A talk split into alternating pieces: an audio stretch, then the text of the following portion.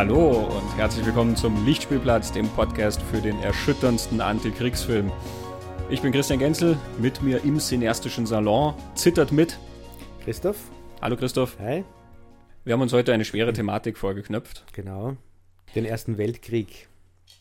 Anhand eines Films. Ja. Es gibt ein paar andere. Mhm. Wir haben uns einen rausgesucht, der auf einem der berühmtesten Antikriegsromane aller Zeiten basiert. Mhm. Vielleicht sogar dem berühmtesten. Im Westen nichts Neues. Genau. Die amerikanische Verfilmung All Quiet on the Western Front. Mhm. Nur kurze Zeit nach dem Buch rausgekommen. Genau, der Film 1930. Mhm. Genau. Regie war Louis Milestone. Und der Roman ist von Erich Maria Remarque. Der Roman 1929. Genau. Und Remarque äh, verarbeitet da drin seine eigenen Erfahrungen. Er war selber Soldat im Ersten Weltkrieg. Genau. Also 1929 ist, da sind wir ja auch wirklich noch sehr, sehr nah dran Mhm. am Ersten Weltkrieg. Das ist da elf Jahre her, dass der vorbei ist. Zu der Zeit entstehen einige Romane, die versuchen, das aufzugreifen und zu verarbeiten. Es werden auch einige sehr beachtet. Äh, von Ernst Jünger im Stahlgewitter zum Beispiel. Mhm. Ähm, ist auch so einer, der äh, sich einen großen Namen gemacht hat. Aber Remarque war so der, naja, der, der hat sozusagen alle übertrumpft mit seinem Roman. Ja, genau. Ich glaube, man darf auch nicht vergessen, dass das eine Zeit war, wo die, die Haltung zu diesem Krieg, also Remarque ist Deutscher, auch wenn sein Nachname etwas französisch klingt, aber es ist ja ähm, ein französisch, einfranzösisierte Variante seines, seines Namens, oder? Genau, also er heißt schon Remarque, aber er Mhm. schreibt sich normalerweise mit K einfach hinten und hat dann diese, dieses QUE Genau. vielleicht aus Künstlerzwecken sich so angeeignet. Ja, genau. Also er sch schreibt es aus der Perspektive von einem, von einem Deutschen und in Deutschland war man sich nicht hundertprozentig sicher innerhalb der Gesellschaft, wie, wie man denn jetzt zu diesem Krieg steht. Äh, das war eine Niederlage, Deutschland hat den Krieg verloren und große Entbehrungen und das sehr, sehr schwierig. Aber es hat auch starke politische Bewegungen gegeben, die halt davon im Feld nicht geschlagen und die Dolchstoßlegende, also die, die das so als großes Heldenepos vielleicht gern erzählt hätten oder dass da was zu berichtigen gäbe und so weiter und so fort. Also das war so in, in der Gesellschaft eine diskutierte Geschichte und dann kommt Remarque mit seinem Buch, in dem er, glaube ich, sehr klar Stellung bezieht, wie er denn das so sieht. Und das ist schon ganz interessant, weil ja der Roman äh, ähm, sich gewissermaßen apolitisch versteht. Ähm, und er fängt ja auch mit den Worten an, ebenso wie dann der Film, das wurde übernommen. Ähm, dieses Buch soll weder eine Anklage noch ein Bekenntnis sein. Es soll nur den Versuch machen, über eine Generation zu berichten, die vom Kriege zerstört wurde, auch wenn sie seinen Granaten entkam. Ja. Das sind, ist ja so eine Einleitung, die irgendwie schon sozusagen etwas behauptet und sie dann im, diese Behauptung dann im zweiten Satz wieder entkräftet. Denn wenn es keine Anklage sein soll Mhm. und dann wird aber erzählt, wie etwas zerstört wurde, da kommst du um die Anklage ja wenig drum herum. Ähm, aber das Apolitische, was Remarque auch für sich immer eingefordert hat, denke ich, bezieht sich sehr auf die Frage, wer hat was gemacht und wer hat Genau. woran Schuld. Ja. Ähm, das Politische ist natürlich die Sinnlosigkeit des Krieges, Mhm. ähm, das Unglück des Krieges, das über uns hergefallen ist. Und uns ist in dem Sinn nicht wir Deutschen, sondern wir Nationen dieser Welt. Genau. Ähm, weswegen sich das auch sehr gut übertragen lässt dann auf einen amerikanischen Film, Mhm. der dann trotzdem ja von der deutschen Seite erzählt, äh, ohne dass jemand dabei das Gefühl gehabt hätte, das erzählt sozusagen von der falschen Nation. Die Amerikaner konnten sich da genauso wiederfinden, genauso wie dann Franzosen oder viele andere Nationen, die involviert waren in diesen Krieg. Genau, und es gibt da so mehrere Dialoge und Szenen, wo über genau das gesprochen wird, wo von den Ländern gesprochen wird und den Nationen, die diesen Krieg führen. Das taucht im Film ja öfter auf. Und die Perspektive, die, die der Film wählt, ist die des, des einfachen Soldaten, sage ich mal. Es geht um, um, eine, um eine Gruppe von Schülern eigentlich, die aus dem Klassenzimmer heraus äh, sich freiwillig melden, aufgestachelt durch so eine Brandrede vom Lehrer, der von der eisernen Jugend Deutschlands, die das Vaterland verteidigen müssen, spricht. Ähm, und wir orientieren uns an einer Hauptfigur, Paul Bäumer. Das ist so in der Klasse auch immer der Anführer gewesen. Das ist so der, anhand von dem wir durch diesen Film gehen. Aber es ist die Perspektive von diesen einfachen jungen Männern, die da an die Front kommen und was die dort so erleben. Frontangriffe und Bombenangriffe und es geht sehr viel ums Essen. Mhm. Das Lazarett. Das Lazarett, dann gibt es kurz Heimaturlaub und dann gibt es wieder das Lazarett und Front und äh, Angriffe und so weiter und so fort. Und ohne jetzt groß zu spoilern, es bleibt am Ende keiner übrig, also es sterben alle. Im Buch wie im Film. Ähm, es bleibt. Äh, Tjaden bleibt Tjaden übrig. über. Genau. es ist trotzdem eine sehr niederschmetternde Angelegenheit, weil alle ja. diese Protagonisten früher oder später das Zeitliche segnen. Genau. Also ähm, egal wie wichtig oder nebensächlich die aufgebaut werden, man, man kommt dem gewissermaßen nicht aus. Ja, bevor wir über den Film reden und dann noch darüber, wie der Film vielleicht das Buch mhm. aufgreift, ähm, lass uns mal beim Buch kurz bleiben, genau. wie das Buch das überhaupt einfängt, dieses Kriegserlebnis. Erlebnis ist vielleicht ein schwieriges Wort in dem Zusammenhang, ja. aber wir wollen es mal ganz nüchtern betrachten. Ja? Eben, mhm. wie hat dieser Soldat oder wie haben diese Soldaten den Krieg erlebt? Mhm. Ja, vielleicht kurz nur, nur vorher, was, was mir jetzt da einfällt dazu. Dadurch, dass er von diesen Soldaten erzählt und von keinen Hintergründen oder Beweggründen, entkommt er auch diesem politischen. Mhm. Weil das Erleben von Soldaten ist auf beiden Seiten, in diesem Fall beiden Seiten, weil es immer in einem Schützengraben gegenüber gibt, ähm, aber von allen Seiten eigentlich das Gleiche. Deswegen ist er so allgemeingültig. Mhm. Also das, wie das Buch das erzählt, äh, unglaublich nüchtern. Er erzählt da ganz sachlich, was wann passiert ist, wer ging wohin, was passierte dann, dann starb wer, dann kamen wir zurück, dann hatten wir Hunger, dann waren wir verletzt. Äh, der eine hat schöne Stiefel, die hätte der andere gern und so weiter und so fort. Also er ist da völlig. Es ist fast in einem Tagebuchstil mhm. geschrieben. Es fängt an mit dem Satz, wir liegen neun Kilometer hinter der Front. Mhm. Also wir sind doch gleich mittendrin im Geschehen. Ja. Ähm, gestern wurden wir abgelöst, jetzt haben wir den Magen voll weißer Bohnen mit Rindfleisch und sind satt und zufrieden. Mhm. Schon am Ende vom ersten Kapitel ähm, ist in genau dem gleichen Tonfall dann aber auch schon deutlich, wie diese ganzen Kriegshandlungen sozusagen zu sehen sind. Die letzten Worte des ersten Kapitels lauten Jugend, wir sind alle nicht mehr als 20 Jahre. Aber jung, Jugend, das ist lange her. Wir sind alte Leute. Hm. Dazwischen sind dann schon Leute verwundet worden, gestorben. Genau. Ähm, es wird alles in diesem Stil so erzählt, wie halt jemand, der das notiert, was halt genau, gerade genau, berichtet, ja. gewissermaßen durch den Kopf geht. Ja. Das Interessante an dem, also ähm, die, die ganze Hintergrundgeschichte wird ja nur so nach und nach eingebaut. Also man kriegt dann immer mal so in Erinnerungsform, eben, dass die von dem Lehrer zum Beispiel angestachelt wurden. Mhm. Ähm, dass sie alle eigentlich eine Gruppe sind, die sie vorher schon gekannt hat aus der Schule, die, dass sie sie kennen, zum Beispiel Teil davon. Genau, also das ist nicht, dass die ersten Kapitel dort in der Schule spielen und dann sind wir im Krieg, sondern wir sind schon im Krieg und dann hin und wieder wird halt das erzählt, was da irgendwo von früher stattgefunden hat.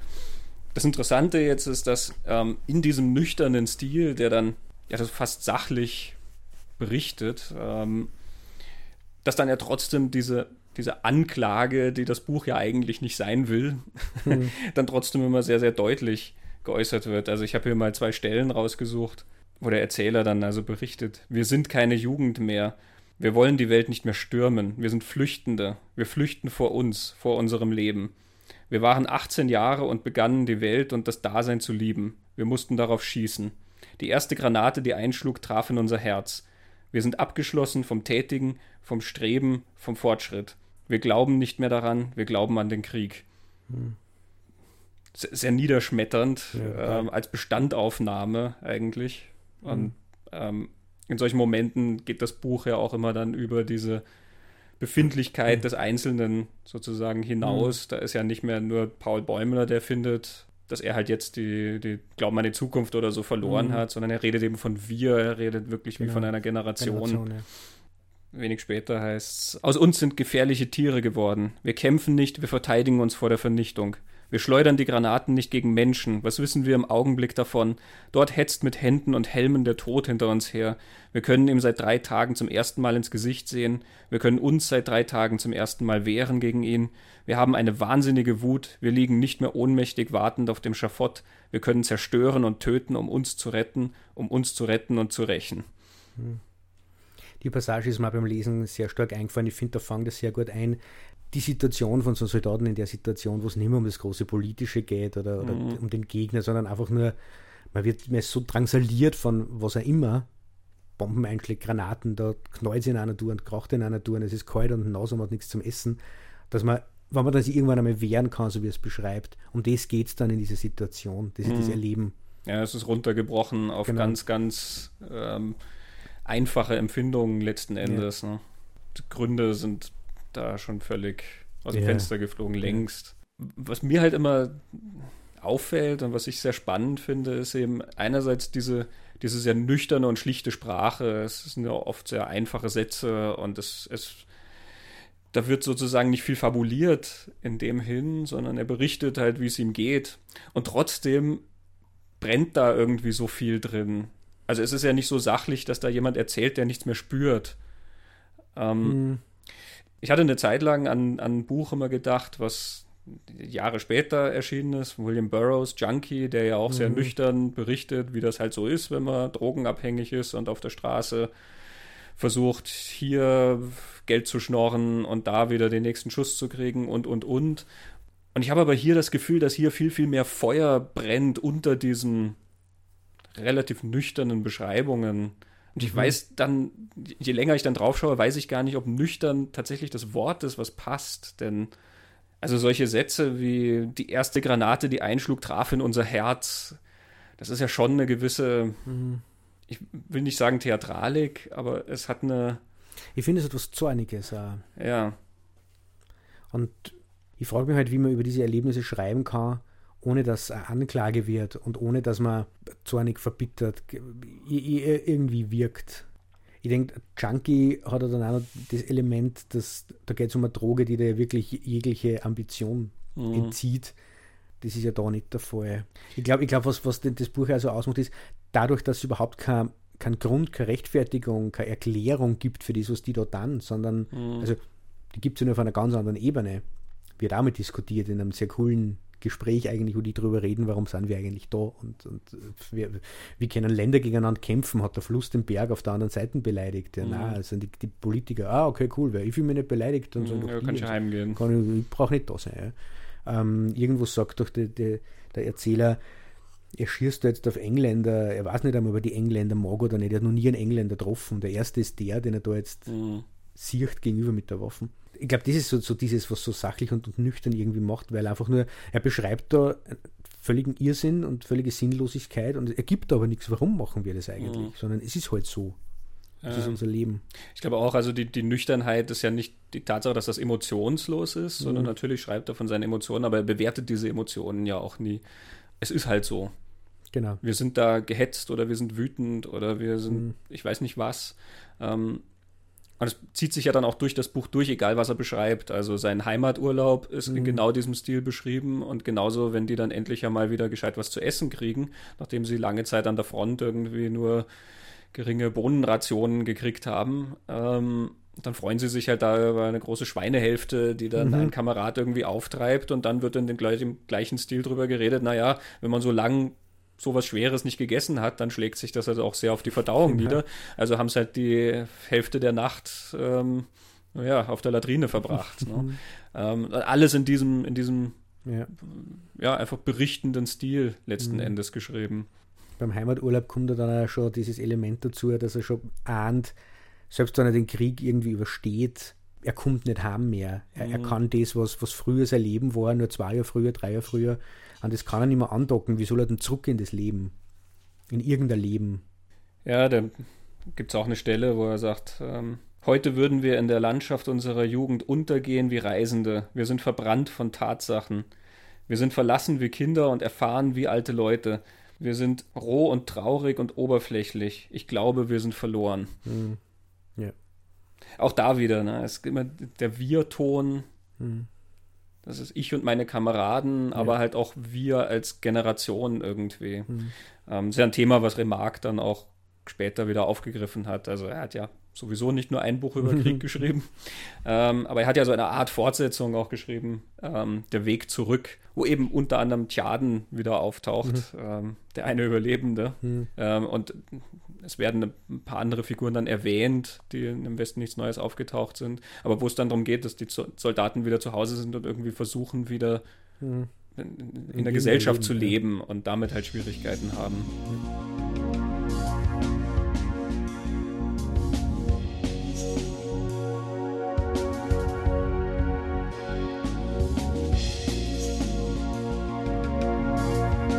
Da kommen wir mal zum Film. Ja. Film, wie gesagt, ist kurz nach dem Buch entstanden. Ich habe auch schon angedeutet, ja, das Buch hat alle anderen in den Schatten gestellt, was ja. den Erfolg anging. Ähm, also das war ein, heute würde man Bestseller sagen. Ja. Ähm, es ist tatsächlich das meistverkaufte deutsche Buch aller Zeiten, auch heute mhm. noch. Mhm. Äh, hat Wolfgang Holbein nichts ausrichten können. Not for lack of trying. ähm, es wurde in, in, sehr, sehr, sehr viele Sprachen auch übersetzt. Also es hat auch international sehr viel Anklang gefunden. Mhm. Wobei über den Anklang, da reden wir dann vielleicht später auch nochmal, aber das hängt dann auch wieder mit dem Film zusammen, denn es hat ja nicht nur Anklang gefunden. Genau, es Buch. hat die Gemüter erregt in alle Richtungen, ja. sicher dazu beigetragen. Also das, das, Buch war natürlich ein irrsinniges Politikum, wie ja. über dieses Buch gestritten wurde, hat natürlich auch wiederum den Erfolg des Buches dann oder mhm. das Interesse am Buch sehr, sehr an, äh, angetrieben. Mhm. Karl Lemle, der Chef von Universal, ähm, war auf Heimaturlaub stammt ja ursprünglich aus Deutschland und ist dann über diesen Roman gestolpert und hat sich die Rechte daran gesichert. Genau. Und so kommt eben schon 1930 der amerikanische Film All Quiet on the Western Front, der mhm. diesen, diesen Roman dann in genau dieser Botschaft, genau. wenn man von einer Botschaft sprechen will, aber ähm, er hat ja durchaus eine, ja, ein Anliegen. Ja, sicher.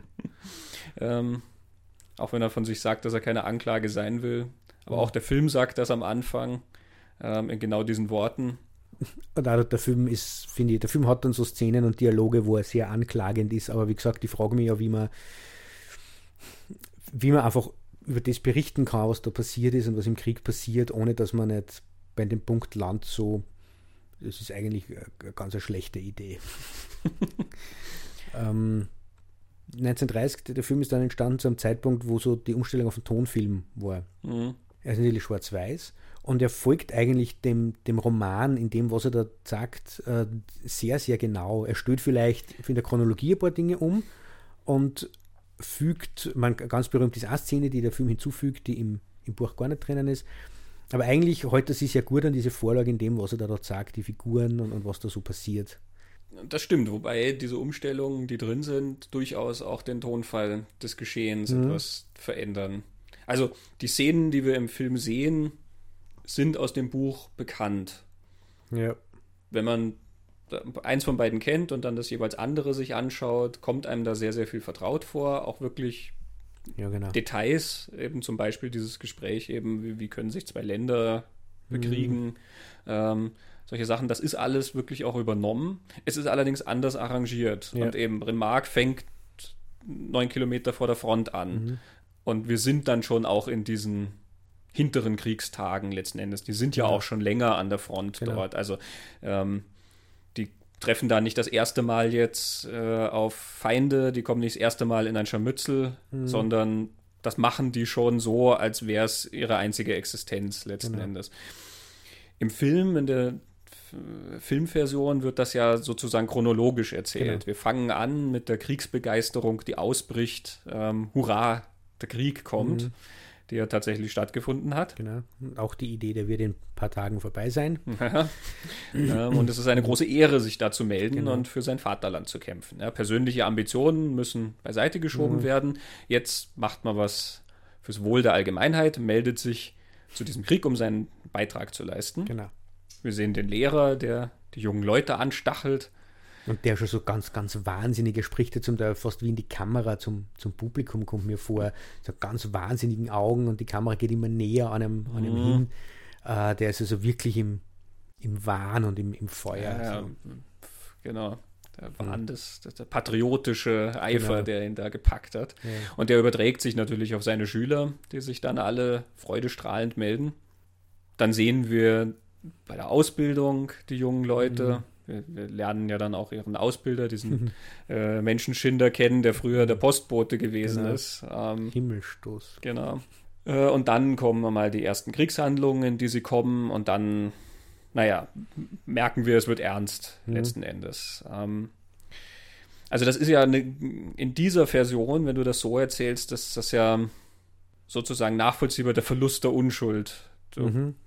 Die kommen mhm. dahin und haben ganz idealisierte Vorstellungen von was, die dann sehr, sehr schnell zertrümmert werden und dann müssen sie ja. mit der Realität äh, irgendwie fertig werden. Ja, es wirkt fast so, als würden sie auf Sommercamp fahren, diese Klasse junger Burschen, die halt ins Abenteuer fahren, dann einen coolen, spaßigen Sommer, so wie es in die Kaserne kommen und dort die mhm. Betten verteilen, bis er dann zum ersten Mal der, der Kompanieführer eben dieser Himmelstoß auftaucht, der sie dann gleich zurechtschleift und sie nehmen ihn gleich mal gar nicht ernst, sondern mhm. witzeln mit ihm wie früher. Also es wirkt ein bisschen so wie Summercamp, bis dann zum ersten Mal im Dreck liegen.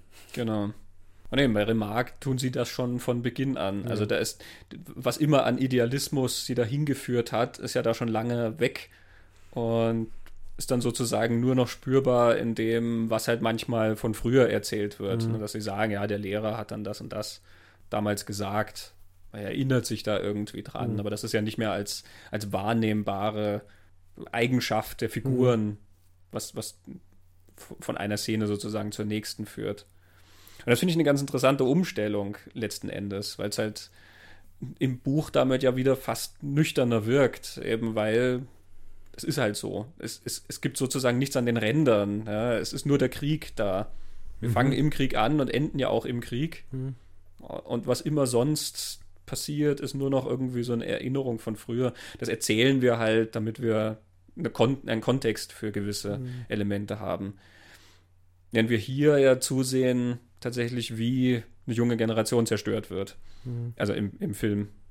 Also das, stimmt, was, was du sagst. Der, der Film hat auch mehr so Auf- und Abbewegungen im, im Tonfall. Es gibt dann Szenen, die eigentlich richtig witzig sind, so zwei Betrunkene im, im Wirtshaus oder so, so charmant leicht irgendwie, die, wie es die Frauen treffen. Also sie baden ja in einem Fluss und mhm. auf der mhm. anderen Flussseite äh, sind, es ist in Frankreich und da sind diese Frauen, mit denen sie dann auch die Nacht verbringen. Und das hat was recht was Leichtfüßiges. Und die, die Szene gibt es im Buch auch, aber im, im Buch hängt überall der Krieg drüber. Also mhm. die, die Szene mit den Frauen.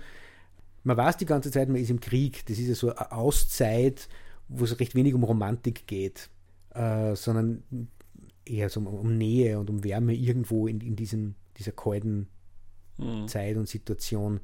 Ähm, und der, der Remark bleibt da mehr auf seinem Tonfall beim Schreiben, während der Film dann schon so auf und ab mhm. sich mehr bewegt. Was ich aber dann sagen muss, ich, ich weiß nicht, wie es anders gewesen wäre. Es war einfach wahrscheinlich ein ganz anderer Film gewesen, wenn er, wenn er das so durchgezogen hätte. Aber äh, gerade die, die Kampfsequenzen, finde ich, die sind schon sehr intensiv. Also das wäre schon sehr schwer zum Anschauen gewesen. Stell mir gerade vor, wenn es ständig so dahin geht. Ähm, also wirklich ein ganz anderer Film auch, denke ich mal.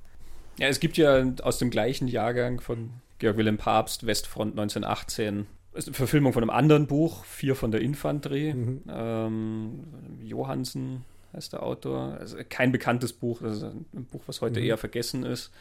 Ähm, aber eben gehört auch zu dieser Reihe von Werken, wo man versucht hat, sich damit auseinanderzusetzen, was da passiert ist. Und witzigerweise ist Westfront 1918 vom Tonfall her als Film fast näher an Remarque dran, als das eben diese. Mhm Milestone-Film ist. Also ich will jetzt nicht anfangen von die, die Hollywood-Version oder sowas, mhm. darum geht es da nicht, sondern ähm, also was Papst macht, Papst ist ja auch ein, ein so Vertreter der neuen Sachlichkeit dann gewesen. Ähm, der erzählt das in genau diesem Tonfall. Die, der Film fängt wirklich auch schon zu diesen Kriegszeiten an. Du bist zwar am Anfang mit diesen vier Protagonisten, die, die verstecken sich da in so einem Bauernhaus. Ähm, du siehst die da noch miteinander reden und was trinken und so. Und dann werden sie halt wieder zum Einsatz gerufen. Ähm, aber sie sind halt schon mitten im Krieg drin. Das heißt, diese, diese Desillusionierung äh, hat da schon längst eingesetzt. Die kämpfen halt ums Überleben. Fertig. Mhm. Und dann hast du auch diese Stationen, ja, mal der Heimaturlaub und der Kampf vorne an der Front und was immer dann für Aufträge sozusagen kommen. Ja. Also beide Geschichten haben ja nicht viel an sozusagen Kriegshandlungen, die nachvollziehbar sind. Das mhm. ist ja was, was total gestrichen ist bei Remarque wo du in anderen Kriegsfilmen ja dann immer eine Mission hast, die ja. dann dies und jenes verspricht. Ähm, und deren, deren Ausgang ja dann auch irgendwie ganz wichtig für den Ausgang des Krieges wäre mhm. und so. Das wird ja alles gestrichen. Also wenn die da hinfahren, irgendein Vorgesetzter sagt halt, wir müssen da jetzt vorne hin und warum, mhm. Äh, sowieso jedem egal. Und, genau. Hm. Und so funktioniert Westfront dann auch. Und Westfront endet dann halt auch damit, dass ähm, ja, alle sterben letzten Endes. Mhm. Westfront ist sogar dann so niederschmetternd, dass die Protagonisten nicht mal Namen kriegen. Von den vier Protagonisten hat nur einer einen Namen. Die mhm. anderen werden halt einfach immer nur der Student genannt oder ja. der Bayer oder so. Also da ist diese, diese Entmenschlichung dann mhm. sogar noch stärker. Mhm. Und der ist dann auch in so einem ganz, ganz sachlichen Tonfall erzählt die Kamera, guckt da drauf, fast dokumentarisch auf das, was die da machen. Egal, ob die jetzt vorn im Schützengraben stehen oder im Bunker und dann droht das Ding zusammenzubrechen und die werden halb unter dem Schutt begraben oder ob die halt am Heimaturlaub sind und der kommt dann heim und findet seine Frau im Bett mit dem Metzgergesellen. Warum? Mhm. Weil sie Hunger hatte. Er hat mhm. ihr Fleisch mitgebracht. Ja. Ähm, also diese Trostlosigkeit mhm. ist da auf allen Ebenen immer in diesem mhm. Tonfall erzählt und dann auch die Kriegshandlung, also das, der Kampf, den wir sehen, ist dann ein ganz, ganz großer Unterschied zu dem, wie im Westen nichts Neues arbeitet. Mhm. Ja, spannend, weil ich habe Westfront 1918 nicht gesehen. Also ich habe gefunden, dass dieses trostlose, verbitterte, desillusionierte, auch das, was so wahnsinnig macht an diesem Krieg, dieses dass er das schon hat und sehr gut einfangt, finde ich. Also ich finde es auch sehr, sehr natürlich, wie er, wie er da die Sachen sagt, recht viel Dreck, recht viel Schlamm. Also er schönt das, finde ich nicht, wie diese, mhm. diese Unterstände und, und Schützengräben ausschauen. Also diese eine Szene, wo der das Wasser aus dem Schützengraben ausschaufeln muss und es rinnt einfach die ganze Zeit wieder einer.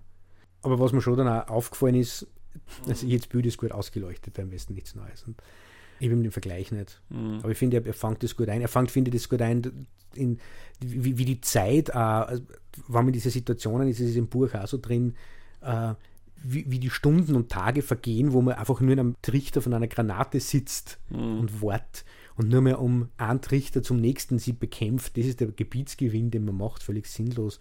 Und wie die Zeit dann verschwimmt, wie die lang in diesem Bunker sitzen und da rumst und rumst und die tragen schon durch und müssen weglaufen.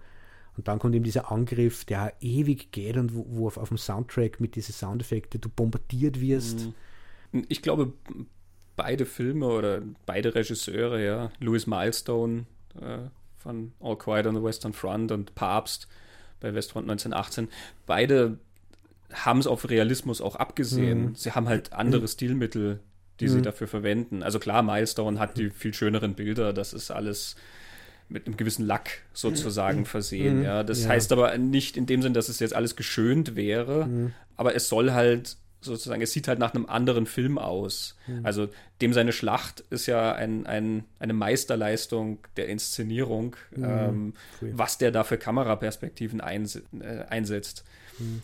Also diese, diese zentrale Schlacht, die es bei All Quiet gibt, ja. ähm, wo die Kamera dann entlang des Schützengrabens geht, als wäre sie selber so das Maschinengewehr, was die, die Soldaten mhm. der Reihe nach erschießt und dann ist die Kamera ganz unten und die Soldaten springen oben drüber ja. und also die ist ja wirklich mitten im Geschehen mhm. und wenn man sich anschaut, das ist 1930, mhm. ähm, das ist lass mich rechnen, das ist 68 Jahre vor Saving Private. Ryan ähm, und du siehst aber eine direkte Linie dazwischen, Pfui. dieses Pfui. mittendrin sein, dieser ganze Irrsinn. Es ist ja. heute natürlich, hat man so ein Stück weit mehr Distanz, weil wir diese Art der Bilder sehr, sehr kennen, mhm. so mitten in diesem Schlachtengetümmel zu sein. Ja, wie du sagst, links und rechts gehen die Granaten hoch, mhm.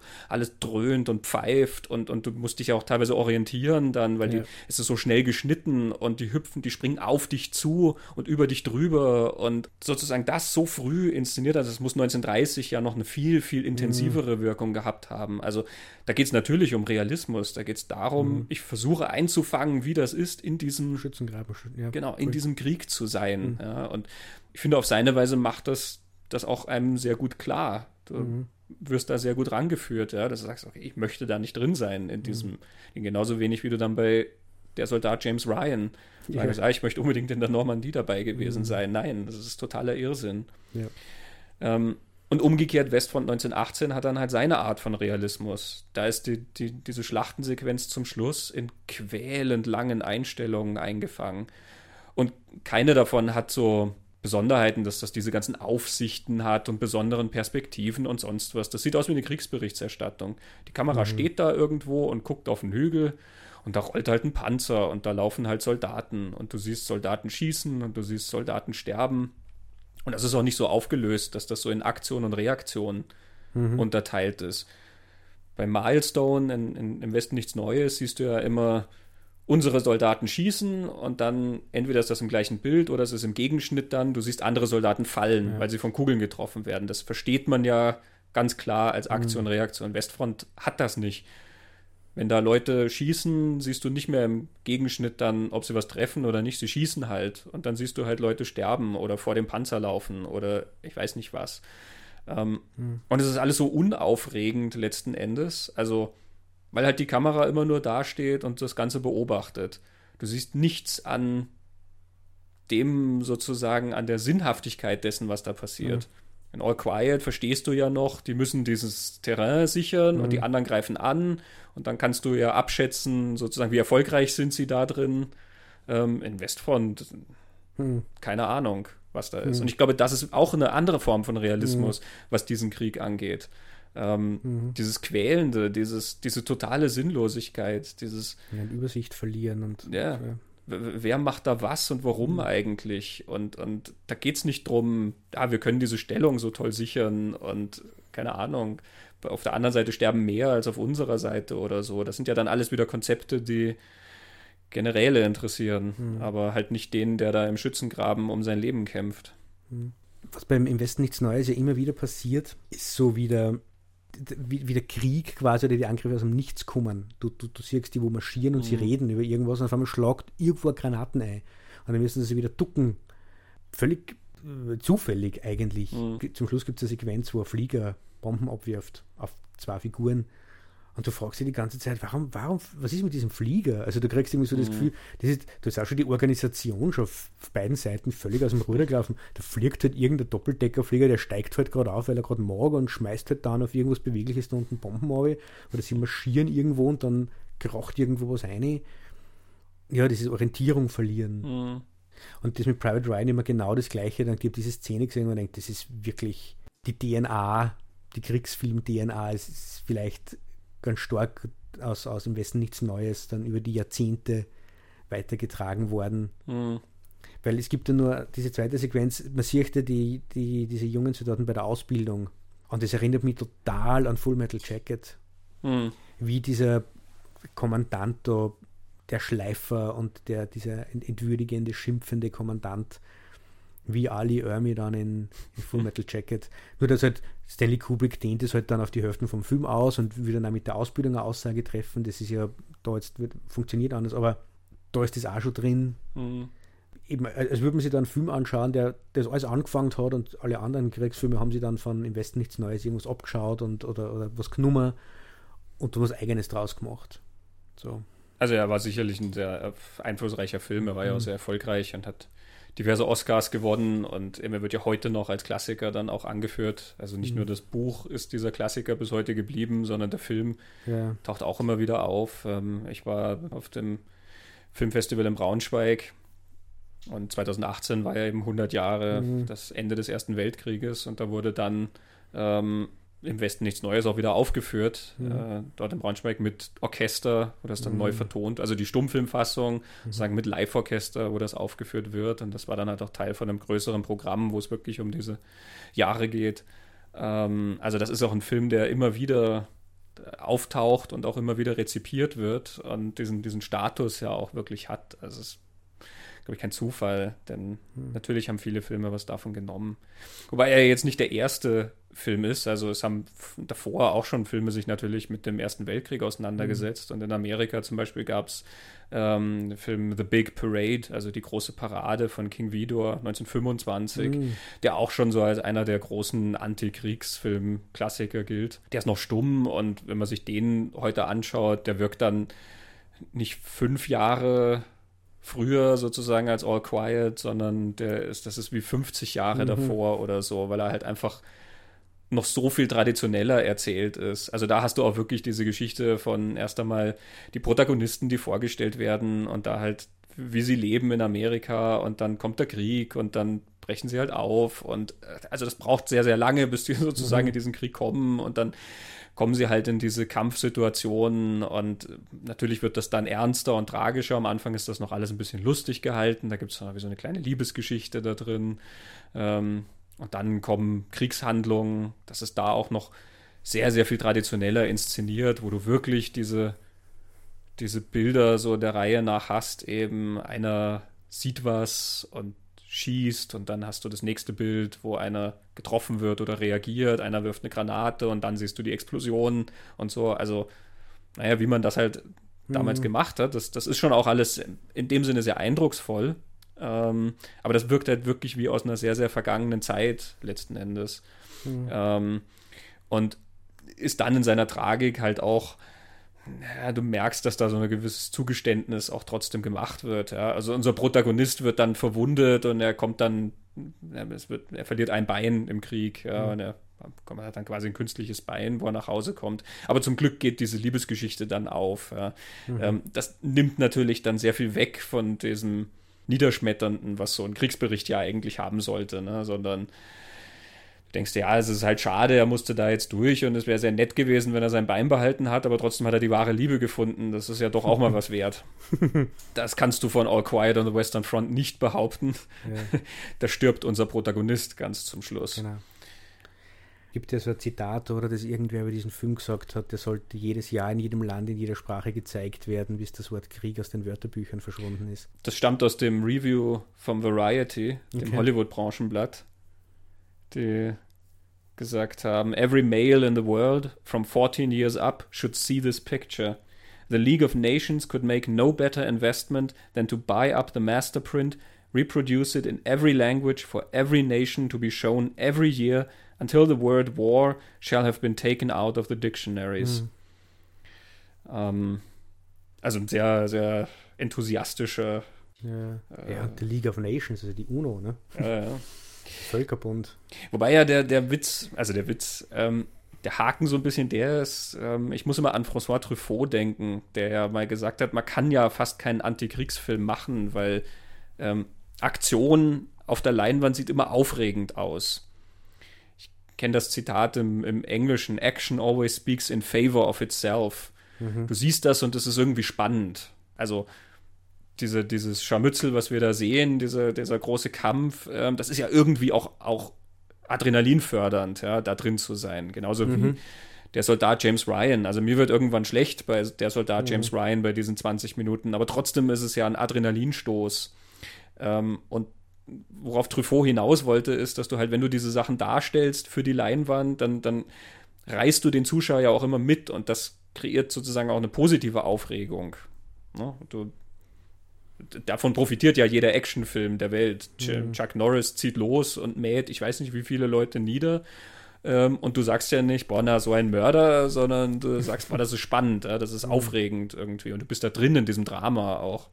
So gesehen ist dann wieder vielleicht die Westfront-Inszenierung so ein Versuch, dem zu entgehen. Ne? Aber das, das Problem des Antikriegsfilms ist, glaube ich, sowieso ein größeres. Jean Renoir, der ähm, La Grande Illusion gemacht hat, hat ja irgendwann mal gesagt, ja, man hat mir gesagt, ich hätte den größten Antikriegsfilm aller Zeiten inszeniert. Und ein paar Jahre später ist der Zweite Weltkrieg ausgebrochen. Hm. Wer hat's gesehen? Was hat's gebracht? Ja.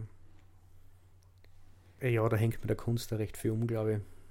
Also ich, ich kann dieses Zitat vom, vom Variety schon verstehen. Also ich, ich muss ja sagen, ich habe jetzt ja viel von diesen Filmen auch gesehen und jetzt, äh, also diese Kriegs- und Antikriegsfilme, und ist das jetzt ein Antikriegsfilm oder ist das ein Kriegsfilm? Weil er sagt ja eigentlich einen Krieg, aber was macht's Anti? Und ja, er sagt, das ist nicht gut. Pff, da wird man ja nicht fertig mit der Diskussion. Hm, klar. Ähm, ich finde aber, dass das im Westen nichts Neues das schon sehr, sehr gut macht. Nämlich nicht nur in, in dem Kontext, in dem er das Ganze setzt, diese Kriegshandlungen zum Beispiel, und da gehört jetzt dazu, er sagt ja, wie diese Soldaten leben und wie es denen geht. Er lässt es dann auch aussprechen, dass sie verbittert sind. Äh, aber ich finde, dass diese Kampfsequenz, die ist schon irgendwie aufregend, nur sie ist für mich auch, die geht mir unglaublich auf den, auf den Nerv, die stresst mich total, weil es so laut ist und so schnell, also mich überfordert die auch heute noch. Und Saving Private Ryan würde ja ganz deutlich auch sagen, Krieg ist richtig schlecht. Aber trotzdem erzählt er da die Geschichte von einem ganz besonderen Menschen, der gerettet werden muss und der diese Opfer verdammt nochmal wert ist. Äh, und der salutiert am Ende vor dem Grab. Das heißt, das tut im Westen nichts Neues also überhaupt nicht. ja. Die gehen nicht alle drauf. Und der, der nicht drauf geht, der, der sitzt halt, als letzte, wo man sieht, sitzt er an diesem Tisch mit, mit den neuen Rekruten und man weiß ja nicht, wo er blieben ist. Also man konnte genauso gut denken, ja, irgendwann ist bei, bei dem auch vorbei gewesen. ja. Und dieser Paul Bäumer, nicht nur heute diese Rede da vor der Schulklasse und sagt, äh, bevor ich fürs, wie, wie bevor ich fürs Vaterland stirb, stirb ich lieber nicht. Mhm. So. Aber er, ähm, in der letzten Szene wird er ja erschossen, während er nach dem Schmetterling greift. Und das habe ich auch so, so gefunden, der, der ist schon völlig neben sich. das hat für mich ein bisschen so was Lebensmüdes, so dieses, mhm. wir wissen nicht, ob das aufhört, kurz vorher geht es ja nur darum, hey, wir wissen alle, dass, die Soldaten reden darüber, wir wissen alle, dass der Krieg nicht weitergeht, wir stehen da in unsere Schützengräben und die daheim wollen immer nur, dass wir weiterkämpfen, der ist irgendwie neben sich, lebensmüde, das ist schon alles völlig egal, äh, dann klettert er da halt hin und dann wird er halt erschossen und man sieht das nicht einmal, man sieht nur die Hand fallen und dann ist es schwarz. Mhm. Die End, fertig. Das ist doch auch im Buch drin, dieses Bild mit dem Schmetterling. Im Buch ist nur viel drastischer, relativ bald einmal erzählt, dass der Erzähler sieht den ähm, einen Totenschädel im, im Schlamm stecken und auf den Zähnen landet der Schmetterling. Das ist im Buch von Remarque. Man denkt, boah, das ist ein Bild. Dafür ist halt der, der Schluss dann noch viel nüchterner. Ja. Das ist was, was mich beim, beim Film immer so ein bisschen ich, ich finde, es passt nicht ganz zum dem, wie es erzählt ist, weil es eben dem so eine gewisse Lyrik gibt. Ja, er greift nach dem Schmetterling. Das ist also mhm. so ein, ein symbolträchtiges Bild irgendwie, ja, ja dieses Schönheit, das, das, das Schöne, das Zarte irgendwie mhm. und dann eben die Hand, die das nicht erreicht und bei dem Versuch stirbt dann mhm. diese Figur. Das ist einfach alles so aufgeladen wie es ja Remarque nie ist. Remarque ja. sagt einfach, was Sache ist. Remarque schreibt mhm. halt hin, so und so. Und wenn er dir sagen will, dass das Irrsinn ist oder dass die, die Generation ausgelöscht ist oder was auch immer, dann steht das da. Dann ist das nicht verschlüsselt. Mhm. Ähm, und er sucht, finde ich, diese Bilder eigentlich nicht.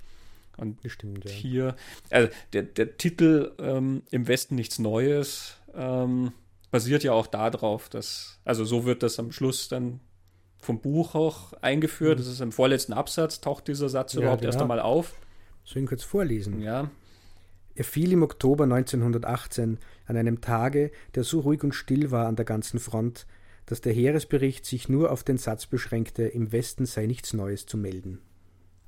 Das ist im Buch übrigens dann, das sind die einzigen zwei Absätze, die dann ja vom Ich-Erzähler weggehen. Genau. Weil du den Protagonisten ja nicht, also das, das Ich kannst du ja nicht erzählen lassen, wie es stirbt, ja. obwohl es, glaube ich, auch Romane gibt, die das versuchen, aber mhm. ähm, ja, in dem Fall, hier treten wir so einen Schritt zurück und mhm. wir erfahren halt, er ist gestorben, aber es gibt im Westen nichts Neues. Ja. Ähm, Karl Zuckmeier hat ähm, in einer Reaktion auf den Roman, äh, der für die Berliner Illustrierte Zeitung 1929 geschrieben hat, da erklärt er tatsächlich diesen Titel auch äh, im Westen nichts Neues. Ein ewig wiederkehrender Satz der deutschen Heeresberichte. Ich will für die später Geborenen an einem geringen persönlichen Beispiel zeigen, wie das war. Meine Eltern saßen in einem kleinen Hotel in Freiburg, wo mein Bruder im Lazarett lag, abends im Speisesaal. Eine Dame kam herein mit dem gerade erschienenen alltäglichen Sonderdruck des Heeresberichtes. Meine Mutter fragte, was es gäbe. Die Dame sagte, nichts Neues, es ist wieder gar nichts los. Südlich der Somme ist ein unbedeutendes, zerschossenes Dorf gefallen, das niemand kennt, Chili. Meine Mutter wusste aber, dass ich seit Wochen in diesem Dorf in Stellung lag. Für sie bedeutete das unbekannte Dorf Chili mehr, als wenn die ganze Westfront zerbrochen wäre. Straßburg erobert, Paris erobert, der Zar ermordet, England untergegangen. Es war der 4. September 1916. Nichts Neues. Hm. Also diese, dieser Perspektivenwechsel gewissermaßen. Ne, das hm. ist das Individuum ist da nichts wert. Ne? Ein Mensch ja. stirbt, aber es gibt halt nichts Neues. Da ist nichts hm. sozusagen berichtenswertes passiert. Front ist seit vier Jahren festgefahren am gleichen Ort. Was ich dann bei, bei Remarque am Ende dann schon sehr, sehr tragischer finde, ist, er, nennt äh, das Datum Oktober 1918 einen Tag, an dem es im Westen mhm. nichts Neues gab, sozusagen. Ein Monat später war es vorbei. Mhm.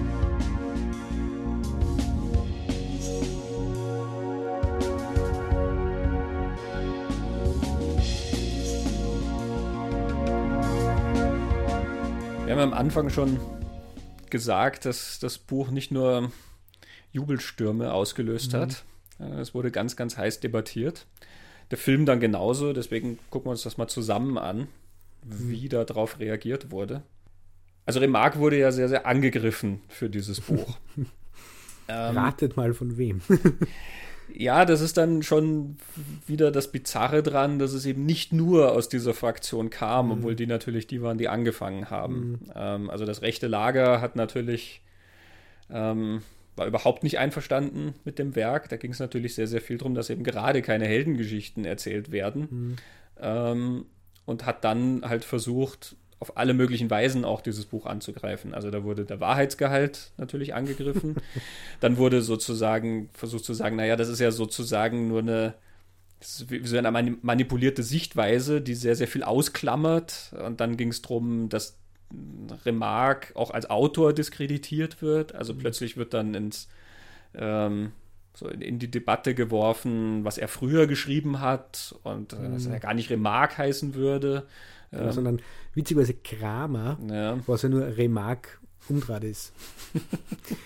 ähm, vielleicht nur kurz, kurz einhaken, dies, dieser Vorwurf, es ist eine eingeschränkte Sichtweise und, und würde sie so detailliert auf halt eine Sichtweise beschränken und das große Ganze außer Acht lassen. Dieser Vorwurf, mhm. den the thematisiert sowohl das Buch als auch der Film in einer Szene, wo der Soldat nach Hause kommt zu seinem Vater und zu den alten Herren am Stammtisch, die ihm dann erklären, du bist zwar im Krieg und an der Front und es ist furchtbar, wie es dir geht, aber wenigstens habt ihr was Gutes zum Essen, nur das Beste für unsere Soldaten und du verstehst das Große und Ganze nicht. Und dann mhm. breiten sie eine Karte aus und in Flandern muss man durchbrechen, na, man muss dort durchbrechen. Ähm, also, und da wird einmal gesagt, du verstehst das nicht. Du bist zwar mhm. dort, aber du verstehst das nicht. Und genau dieser Vorwurf kommt dann auch später. Mhm. Also, also er nimmt es eh schon vorweg. Ja. Der Film nimmt es auch schon vorweg, was man ihm vorhalten Ja, im Film ist es ja noch viel deutlicher. Ja. Diese Szene, die du erwähnt hattest, eben wo er vor der Schulklasse steht und der versucht, die jungen Leute, also die nachrückende Generation genau. sozusagen dann zu warnen, mhm. dass sie sich nicht darauf einlassen sollen, findet ja kein Gehör. Genau. Ähm, also da ist gerade der Film natürlich sehr, sehr deutlich, mhm. dass ähm, da, ist einer, der kann uns berichten, wie es da ist und es will ihm aber keiner zuhören. Mhm. Es will keiner wahrhaben irgendwie. Ähm, wenn man sich das durchliest, es gibt die Ausgabe vom Kiwi Verlag, ähm, die vor ein paar Jahren rausgekommen ist, neu editiert, wo auch Materialien dann dabei sind. Da sind dann also 200 Seiten an zeitgenössischen Reaktionen und Einstufungen und so dabei. Das ist also nochmal so spannend wie der Roman selber. Mhm. Ähm, und auch um den Film dann mitgeht. Mhm. Wie gesagt, das hängt sehr, sehr eng zusammen. Und am Anfang rollt man dann halt nur mit den Augen, wenn dann ein Graf von Schlieffen erklärt, dieses Buch wird, gerade weil es so scheinbar harmlos und natürlich zusammengestellt ist, bei seiner Massenverbreitung über ganz Deutschland in unerhörter Weise zur Förderung des pazifistischen Geistes beitragen. Ja, das hat der Herr von Schlieffen natürlich als Bedrohung erlebt. Ja, eben. Man möchte ja sagen, es ist doch gut, ja. wenn das passiert, aber ne, man merkt dann, dass diese, diese Einschätzung teilweise durchaus richtig ja mhm. ist. Ne? Also wenn dann pazifistische Tendenzen festgestellt werden, muss man sagen, ja, ja. ganz richtig. Ähm, ich sehe das nicht so schlimm wie ihr. Mhm. Aber es, es wird dann halt schärfer. Ne? Ähm, das Buch wird dann als Erfolg einer großen Ullstein-Propaganda bezeichnet, ja. die sogar die dummdreiste Behauptung verbreitet, dieses Buch sei für die Menschheit und die zukünftige Generation das wichtigste Buch dieses Jahrhunderts sich auch nicht ganz sicher ist, was genau ist die Kritik dran. Ist die Kritik mhm. die Werbung oder was? Mhm. Aber es ist natürlich in den Worten dann schon ein sehr deutlicher Angriff, wo es auch gar nicht mehr so sehr darum geht, was da erzählt wird, sondern eher die Tatsache, dass es erzählt wird. Mhm. Ne? Ähm, und so geht das weiter. Da kommen dann Menschen, die auch im Krieg waren und die dann auch sagen, ja, der war ja gar nicht so. Der, Rudolf G. Binding, das ist äh, eben auch selber im, im Krieg war und dann auch Bücher geschrieben hat über den Krieg. Äh, der sagt dann, es tut mir leid, Herr Kamerad Remarque, Sie irren. Sie werden diese große Wirklichkeit mit den vielmal hunderttausend Abdrucken und Abdrücken Ihres Krieges für genügsame Leute, der Ihr Buch ist, nicht aus dem Erleben derer reißen, die dabei waren. Hm.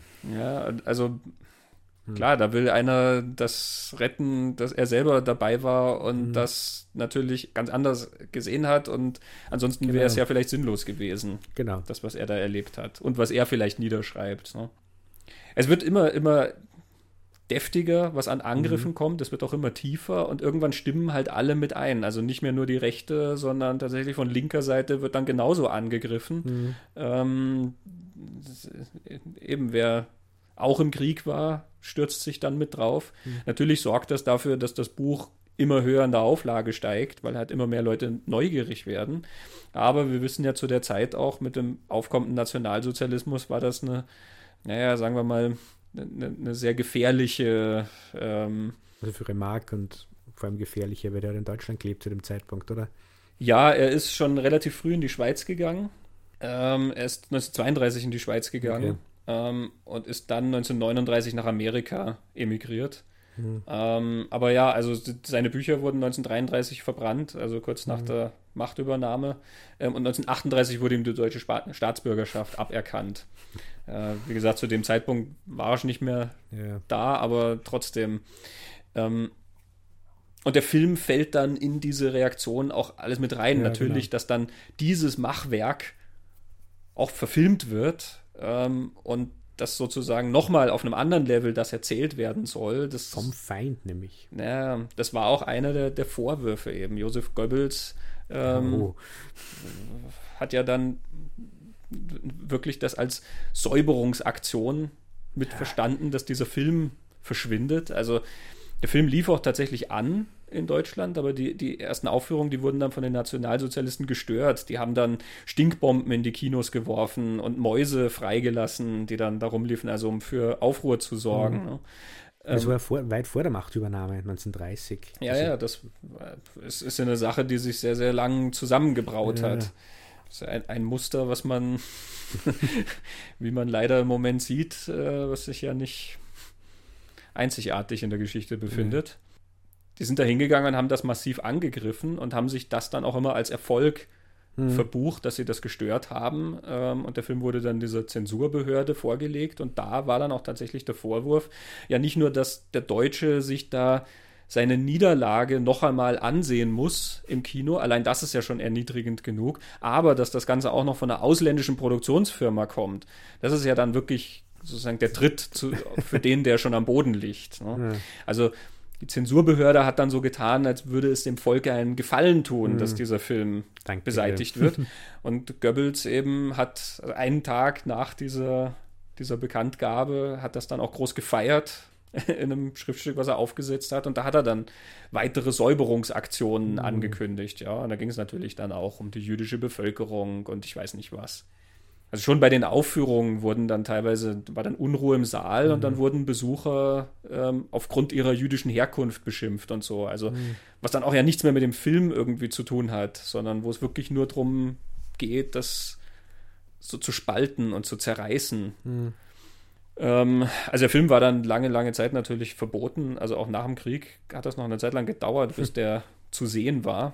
Äh, in Österreich ist der tatsächlich erst in den 80er Jahren erlaubt worden. Also mhm. ich kann mir jetzt nicht vorstellen, dass 1970 noch jemand da gesessen ist und gemeint hat, der Film wäre gefährlich gewesen in Österreich. Wahrscheinlich war es eher so eine Karteileiche. Ja, genau.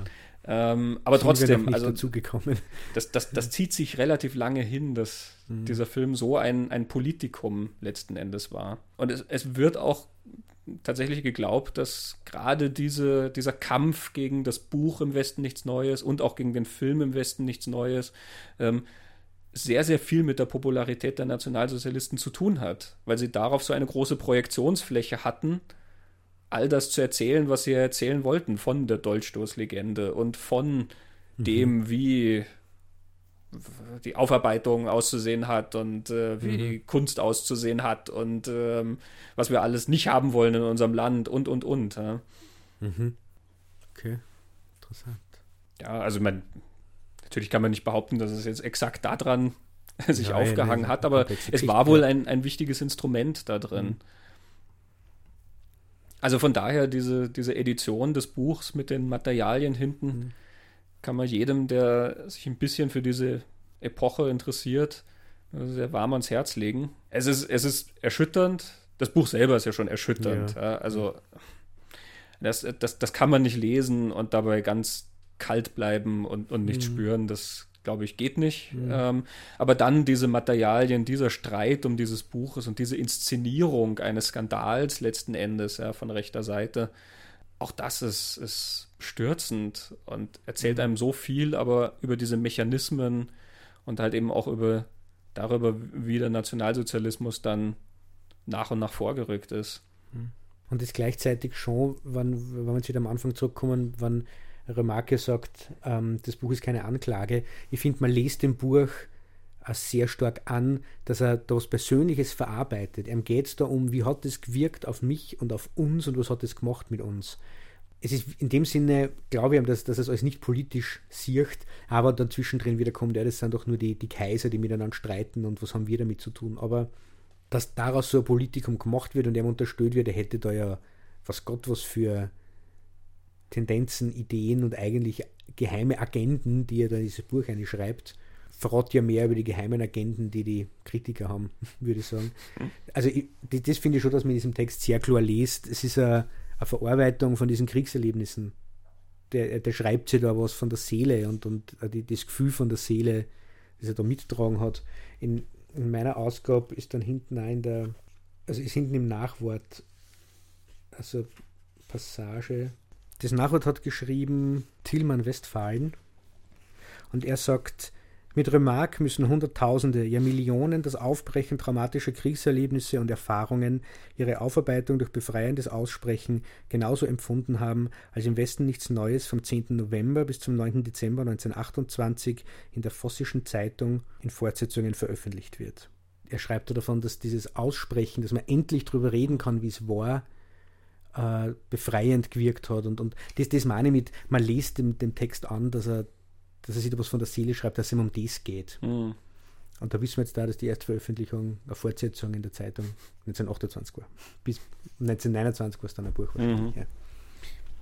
ja. hier in dieser Kiwi-Ausgabe ist auch ein Interview mit Remarque, ähm, auch aus dem Jahr 29 für die literarische Welt. wo er, am Anfang auch gefragt wird, warum er nicht in die Debatten eingegriffen hat, die rund ums Buch entstanden sind. Und Remarque sagt, weil ich es nicht für notwendig hielt und halte. er sagt noch, wenn eine Arbeit fertig ist, hat der Autor zu ihr nichts mehr zu bemerken, selbst auf die Gefahr hin, dass er missverstanden wird. In diesem Falle wäre seine Arbeit eben nicht gelungen und das Reden darüber hätte auch keinen Zweck. Ich bin aber der Meinung, dass ich nur dort missverstanden worden bin, wo man mich von vornherein missverstehen wollte. Mhm der Interviewer fragt, Sie meinen damit die Versuche, das Buch politisch zu nehmen? Und Remarque sagt, ja, denn es ist unpolitisch. Und sein Eindruck war auch anfangs völlig unpolitisch. Erst durch seinen Erfolg wurde es in die politische Debatte gezogen. Dabei wird nun, glaube ich, mehr die Auflage als das Buch selbst angegriffen. Sie finden daher auch weniger sachliche Ablehnung in diesen Attacken als wüste Schimpfereien und persönliche Angriffe. Ein altes Rezept. Kann man einer Sache nicht zu Leibe, so versucht man den Urheber zu diskreditieren. Dabei entstehen recht komische Situationen, wenn etwa die gleichen Zeitungen, die zuerst begeisterte Kritiken brachten, ein paar Wochen später genau das Gegenteil behaupten.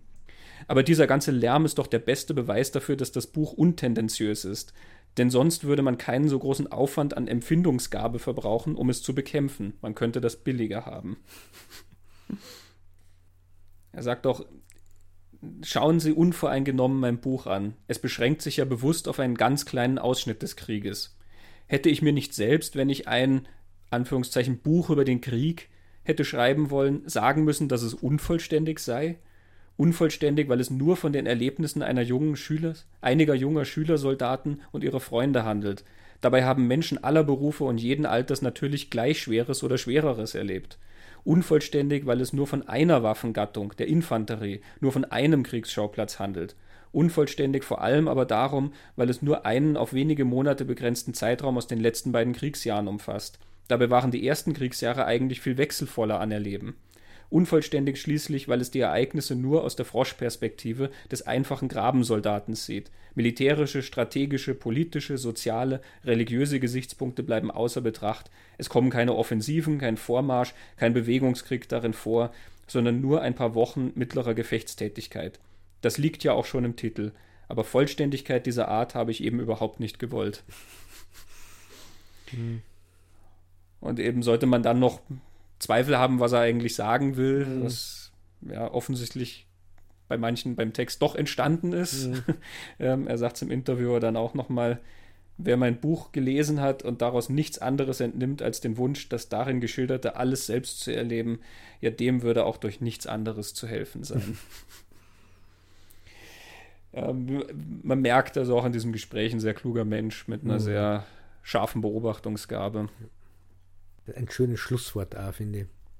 Ja, dann schließen wir mal das Kapitel im Westen nichts Neues. Wer ein bisschen noch was nachlesen will, ähm, ich habe für das 35 mm Filmmagazin äh, für die Sonderausgabe Nummer 4, das ist die, die anlässlich des Filmfestivals Braunschweig entstanden ist, habe ich über den Film geschrieben. Ähm, mhm. Auch kurz über das, das äh, Remake, also es gibt aus den 70er Jahren eine Neuverfilmung. Hab da auch ein bisschen über diese Rezeption geschrieben. Ähm, schöner Vierseiter, wer sich für interessiert, 35 mm Magazin.